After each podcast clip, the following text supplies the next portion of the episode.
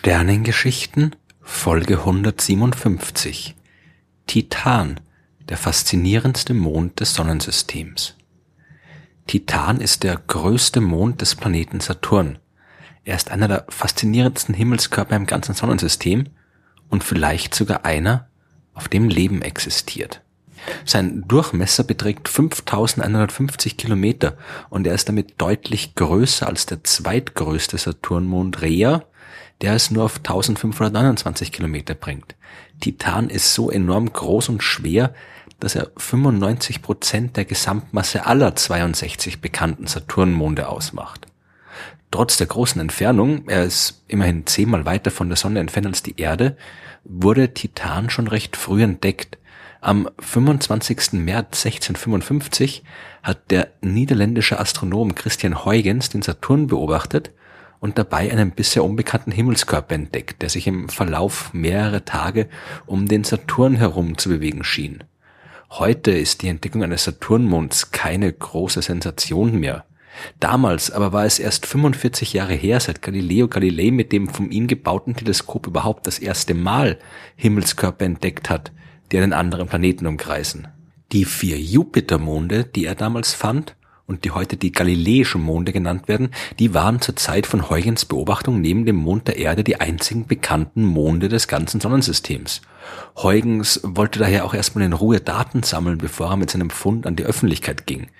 Damit ihm bei der Entdeckung aber niemand zuvorkommen konnte, hat er einen damals üblichen Trick verwendet. Er hat die wichtigsten Fakten seiner Beobachtung in einem Anagramm verschlüsselt und dieses dann öffentlich gemacht. Somit war zwar klar, dass er irgendwas entdeckt hat, aber niemand hat gewusst, was das war. Denn der Satz ad movere oculis distantia sidera nostris VVVVVV CCRRHNBGX, der war nur dann verständlich, man weiß, worum es geht. Der erste Teil der Botschaft war eine Inschrift, die am Rand der Linse von Huygens selbstgebauten Teleskop stand und bedeutet so viel wie, sie brachten die fernen Sterne näher an unsere Augen. Der Buchstabensalat am Schluss, das waren einfach die restlichen Zeichen, die noch nötig waren, damit man diesen Vers zum Satz Saturno luna sur circunducitur diebus sextecim horis quatur umformen kann. Also ein Mond bewegt sich alle 16 Tage und 4 Stunden um den Saturn. Dieser lateinische Satz von Huygens kam den echten Daten schon ziemlich nahe. Wir wissen heute, dass der Titan für einen Umlauf um seinen Planeten 15 Tage und 22 Stunden braucht. Der Abstand ist relativ groß und beträgt knapp 1,2 Millionen Kilometer. Damit bewegt sich Titan außerhalb der Saturnringe. So wie bei der Erde ist auch die Rotationsachse des Titan aus der Senkrechten geneigt und so wie bei der Erde entstehen dadurch auch auf dem Titan Jahreszeiten. Die dauern allerdings etwas länger, da der ferne Saturn und mit ihm Titan ganze 30 Erdenjahre für eine Runde um die Sonne braucht. Eine Jahreszeit dauert also etwa siebeneinhalb Jahre. Und äh, weil dieser Mond der Sonne so fern ist, ist es in jeder dieser Jahreszeiten kalt. Die Durchschnittstemperatur an der Oberfläche beträgt minus 180 Grad Celsius und man könnte meinen, dass auf einem so durchgefrorenen Himmelskörper kaum etwas los sein kann. Aber damit liegt man völlig falsch. Titan hat zum Beispiel eine sehr dichte Atmosphäre. Das macht ihn einzigartig unter den Monden im Sonnensystem, die in der Hinsicht eher unserem eigenen Mond gleichen und keine Gashülle besitzen. Titan aber schon, und was für eine. Dass es da eine Atmosphäre geben könnte, hat der spanische Astronom Josep Comas Isola schon 1908 vermutet, weil die Farbe des im Teleskop sichtbaren Titan nicht ganz gleichmäßig war. Nachgewiesen wurde ihre Existenz aber erst im Jahr 1944 vom amerikanischen Astronom Gerard Kuiper. In den folgenden Jahrzehnten sind einige Raumsonden am Saturn vorbeigeflogen und haben die Sache genauer untersucht. Auf der Oberfläche des Mondes beträgt der Druck der Atmosphäre 1,5 bar. Das ist also 50 Prozent höher als der atmosphärische Druck auf der Erde. Über jedem Quadratmeter des Titan befindet sich zehnmal so viel Gas als auf der Erde und die Dichte dieses Gases ist fünfmal höher. Die gesamte Masse der Titanatmosphäre ist größer als die Masse der Erdatmosphäre und das, obwohl unser Planet einen mehr als doppelt so großen Durchmesser hat. Und in dieser dichten Atmosphäre des Titan passiert so einiges. Im Gegensatz zur Erdatmosphäre, in der neben Stickstoff auch eine relevante Menge an Sauerstoff existiert, besteht sie fast komplett aus Stickstoff. Der Stickstoff entsteht aus Ammoniak. Dieses Gas kann aus dem Material im Inneren des Mondes an die Oberfläche gelangen und wenn dann UV-Strahlung von der Sonne auf das Ammoniak trifft, kann die das Molekül in seine Bestandteile aufspalten. Das sind Wasserstoff und Stickstoff. Stickstoff ist schwer und sinkt nach unten. Wasserstoff ist leicht und entweicht in den Weltraum, weil er von Titan mit seiner Anziehungskraft nicht festgehalten werden kann. In der Atmosphäre finden sich aber auch noch jede Menge andere organische Moleküle, hauptsächlich Kohlenstoffverbindungen wie zum Beispiel Ethan, Methan oder Propan. Es bilden sich aus den verschiedenen vom Sonnenlicht aufgespaltenen Bruchstücken auch sogenannte polyzyklische aromatische Kohlenwasserstoffe, die man auf der Erde zum Beispiel in Erdöl oder in Kohle findet. Auf dem Titan sinken die zu Boden und bilden dort den für den Mond typisch orangefarbenen Nebel und wir wissen sogar, wie es in diesem Nebel und darunter aussieht. Denn Titan ist neben der Venus, dem Mond, der Erde und dem Mars der einzige große Himmelskörper, auf dem eine Raumsonde gelandet ist. Am 25. Dezember 2004 hat die Raumsonde Cassini die Landeeinheit Huygens abgesetzt, die dann am 14. Januar 2005 die Oberfläche des Mondes erreicht hat. Sie hat dabei die dichte Atmosphäre durchquert, hat die ersten Bilder der Oberfläche des Planeten gemacht und konnte dann nach dem Aufsetzen sogar noch 70 Minuten lang Bilder zur Erde schicken, bevor die niedrigen Temperaturen zu einem Ausfall geführt haben. Huygens hatte die am weitesten von der Erde entfernte Landung in der Geschichte der Menschheit geschafft und uns Bilder einer sehr seltsamen und enorm faszinierenden Welt gezeigt. Und Huygens hat uns sogar Töne geschickt. Während des Flugs durch die Atmosphäre sind Mikrofone mitgelaufen, die einen Eindruck davon geben, wie es sich für einen Menschen angehört hätte, wenn er mit Huygens auf dem Titan gelandet wäre.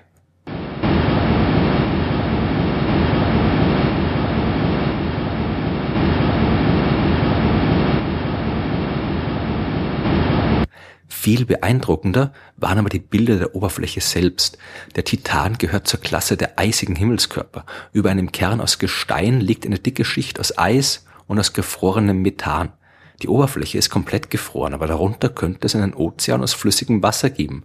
Man hat auf jeden Fall Kryovulkanismus beobachtet, also Vulkane, die kein geschmolzenes Gestein an die Oberfläche bringen, so wie auf der Erde, sondern geschmolzenes Eis, also Wasser. Auf der Oberfläche ist es so kalt, dass sich das Eis wie Gestein verhält.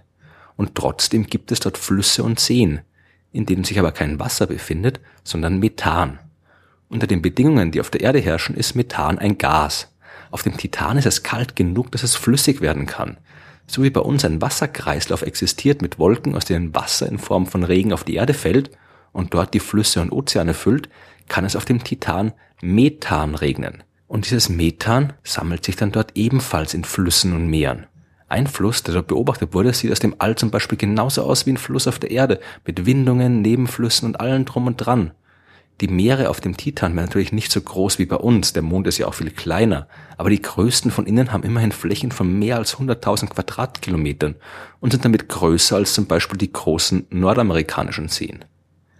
Es wäre vermutlich ein sehr bemerkenswerter Anblick, wenn man am Ufer so eines Sees stehen könnte. Krakenmare ist mit 400.000 Quadratkilometern die größte Ansammlung von Flüssigkeit auf dem Titan und größer als das Kaspische Meer auf der Erde. Das flüssige Methan und die anderen flüssigen Kohlenwasserstoffe, die man im Krakenmare findet, die sind ebenso durchsichtig wie das Wasser auf der Erde. Man könnte dort also wie in einem klaren Gebirgssee weit hinab in die Tiefe auf den Grund dieses seltsamen Gewässers blicken. Viele Wissenschaftler sind der Meinung, dass der Titan ein idealer Ort ist, um die Entstehung des Lebens zu untersuchen. Seine Atmosphäre ist ähnlich der Atmosphäre, die die Erde kurz nach ihrer Entstehung gehabt hat.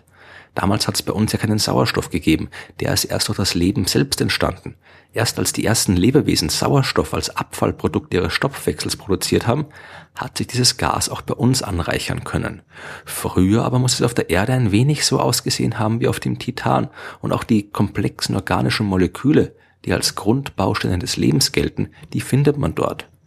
Aber vielleicht bietet der Titan nicht nur die Möglichkeit, die Entstehung des Lebens auf der Erde zu studieren, vielleicht hat sich dort selbst auch Leben entwickelt.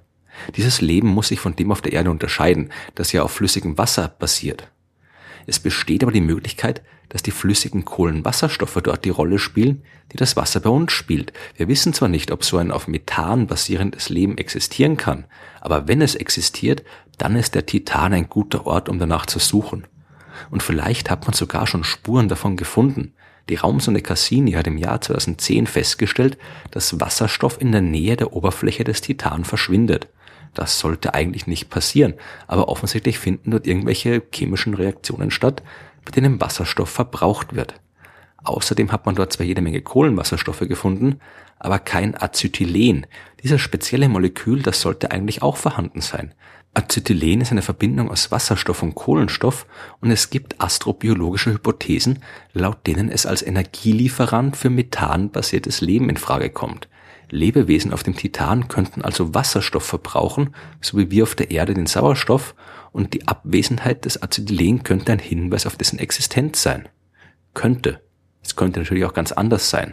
Wir wissen noch viel zu wenig über all die faszinierenden chemischen, meteorologischen und geologischen Vorgänge auf dem Titan. Wir müssten ihn dringend intensiver erforschen. Die Landung von Huygens war die erste und bis jetzt einzige Mission zu diesem Mond. Cassini befindet sich zwar immer noch im Saturnsystem, ist aber nicht speziell zur Erforschung des Titan gedacht. Und bis sich eine neue Mission auf den Weg macht, wird es leider noch ein bisschen dauern. Viele Missionen, die zum Beispiel eine Landung in einem der großen Meere vorgesehen hatten, die wurden längst wieder gestrichen. Aber zumindest das Tandem-Projekt der Europäischen Raumfahrtagentur ESA ist noch halbwegs aktiv. Dabei soll eine Landeeinheit auf dem Titan abgesetzt werden und gleichzeitig eine weitere Einheit an einem Ballon fliegend die Atmosphäre durchsuchen. Leider ist Tandem noch nicht über eine unverbindliche Planung hinaus entwickelt worden. Die ESA hat noch keine konkrete Finanzierung zugesichert. Wenn es irgendwann doch noch umgesetzt wird, dann auf jeden Fall erst nach 2020. Bis dahin sind die Gelder schon verplant. Und selbst dann dauert der Flug zum Saturn noch weitere neun Jahre. Vielleicht weckt der Titan auch nur deswegen so wenig Interesse, weil er den Saturn umkreist und nur ein Mond ist. Dabei ist er größer als der Planet Merkur und wäre der Titan allein im All unterwegs, würden wir ihn ohne Zweifel als eigenständigen Planeten klassifizieren. Vielleicht hätte er dann in der öffentlichen Wahrnehmung einen ähnlichen Status wie der Mars, auf den sich die Ambitionen der Raumfahrtagenturen ja derzeit konzentrieren. Dabei wäre der Titan vielleicht sogar ein viel besseres Ziel für eine zukünftige Kolonialisierung. Die dichte Atmosphäre würde uns vor der gefährlichen kosmischen Strahlung schützen, was am Mars, der so gut wie keine Atmosphäre hat, nicht der Fall ist. Wir hätten jede Menge Eis und Kohlenwasserstoffe zur Verfügung und damit jede Menge Rohstoffe zur Aufrechterhaltung von Habitaten und ähnlichem. Aber das wird wohl noch lange nur Science Fiction bleiben. Und der Titan wird weiterhin mysteriös bleiben. Früher oder später werden wir diesen einmaligen Himmelskörper aber noch aus der Nähe untersuchen müssen. Die nächste Mission zum größten Mond des Saturn wird irgendwann stattfinden. Denn der Titan ist einzigartig. Das, was wir dort erforschen können, gibt es nirgendwo sonst im Sonnensystem.